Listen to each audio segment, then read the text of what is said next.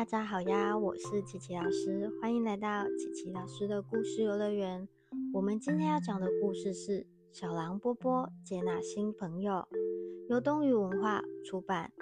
在森林的野餐会上，小狼波波认识了新的朋友白白。白白幽默有趣，又会变魔术，波波很喜欢他。可是没多久，波波却发现白白好奇怪。让我们一起来听听看会发生什么有趣的事吧。很久很久以前，有一只爱野餐的小狼。夏夜，它会提着灯笼；冬天，它只会带着烤栗子和毛毯。它和朋友总是有许多新点子，数也数不完。它的名字叫波波。这一天，波波要去参加大陆一举办的野餐。到了瀑布附近。波波发现朋友间有张陌生的脸孔，是一只戴着眼镜、毛灰色的小狼。它看起来很滑稽。大陆一说：“Hello，波波，这一位是白白，他从很远的地方来哦，刚好来到我们的森林吃午餐。”白白一跳，他抓住了波波的脖子，并说：“我很高兴认识你。”婆婆有一点惊讶，她回答：“我也是。”野餐会超好玩，白白也非常酷。他经历了好多好多冒险，知道好多精彩的故事。最后，他还变魔术给大家看。妮妮很震撼地说：“你在哪里学的啊？”白白耸耸肩的回答：“到处学一点喽。”波波建议：“你要不要多留几天跟我们一起玩啊？”就这样，白白在森林里住了下来。一开始，波波觉得他超有趣，但很快他就觉得厌烦。白白总是一直讲话，一直讲话。波波走到哪里，他就走到哪里。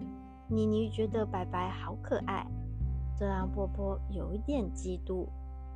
不止这样。白白走到哪里，就像是一场灾难。有一次，乔许约白白来家里喝茶，白白开心极了，东跳西跳，漂亮的茶壶、茶杯和饼干全都碎了。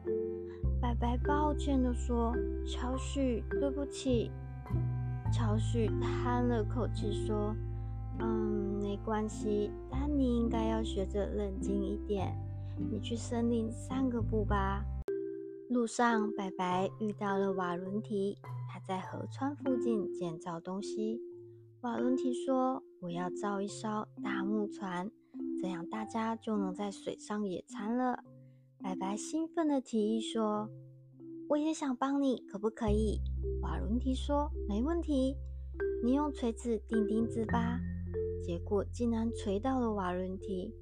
虽然白白戴了眼镜，但看东西还是有点吃力。可怜的瓦伦提手指都痛到要哭了。这一天，森林正在进行足球大赛，狼群要挑战狐狸，他们好想赢。白白问：“我可不可以跟你们一起踢？”艾佛多说：“没问题。”刚好瓦伦提受伤了，你就代替他上场吧。比赛啊，真是精彩！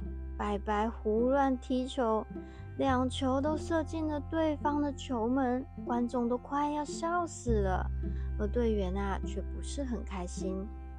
艾佛多讽刺他：“你还真搞笑啊！多亏你耍了把戏，我们输给了狐狸。”婆婆啊，厌恶地说：“你真是一场灾难。”瓦伦提说：“下次你就站一边去吧。”白白的双眼呐，充满了泪水。他低下头，越走越远。妮妮生气地说：“你们刚刚这样做，怎么会这样呢？球赛让你们变傻了吗？白白又没有踢过足球，你们怎么这样骂他呀？”接下来几天，大家都没有看到白白，大家开始担心了。朱棣小姐说：“她可能又离开了吧，毕竟她四处为家。”妮妮抱怨说：“都是你们对她这么凶。”波波担心地说：“她会不会发生什么事了？我们要找到她，快去森林里找找吧！大家赶紧出发！”波波找了好久，累到都快走不动了。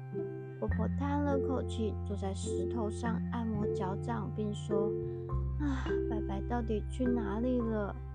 突然间，一群黄蜂窜了出来，攻击波波。被黄蜂叮得全身都是包的波波，用最快的速度逃走了。他边跑边喊：“好痛啊！”婆婆在河边停了下来。天哪，好严重哦！身后有一个声音传来：“是白白。”白白立刻从包包里拿出了草药，将它和河中的泥巴混合后，涂满波波的全身。婆婆松了口气说：“谢谢你，我现在好多了。”白白微笑的说：“在我的国家都是这样治疗的，应该能帮你消肿。现在我们来吃一点东西吧，我都快饿死了。”波波也微笑的回答说：“我也是。”白白好像在施展魔术一样，从包包里拿出了杯盘餐具，还有漂亮的餐桌，以及水果、饼干、巧克力。白白说：“我也喜欢野餐，我们开动吧，我的朋友。”听到这些话，波波感到不好意思。波波说：“我们对你不太好。”白白伤心地说。大家都不喜欢我，我习惯了。我个子小，又戴着眼镜，又长班扎，我跟大家都不一样。波波说：“不一样，你看我，我眼睛一大一小。”朱迪小姐全身粉红色，大如意的鼻子，圆圆滚滚，我们都不一样，所以才不同，不是吗？波波问：“是这样吗？”白白懂了波波的意思，他瞬间啊，冲向了波波。波波笑着说。不要亲我，拜托！就在这时候，大家都来了。朱迪小姐开心的大喊：“找到了！”他们在那里。婆婆找到了白白。白白惊讶的问：“你们都在找我吗？”妮妮说：“当然啊，我们都好担心你呢。”婆婆轻轻的将白白放在地上，并说：“朋友们。”白白超厉害的，多亏他，我才能得救。几天后，大家来到木船上参加水上野餐。大家就定位后，波波说：“我们有位新朋友，他很有趣哦，希望他可以跟我们生活在一起，一直到很久很久。”白白到处跳来跳去，他说：“是我吗？是我吗？”大家全部都掉进水里了，但湿透了的波波保证这是有史以来最好玩的野餐哦。好啦，那我们今天的故事就讲到这边，下次有什么想听的故事，或是要对琪琪老师说的话，都可以在下方留言给我哦。那我们下次见，拜拜。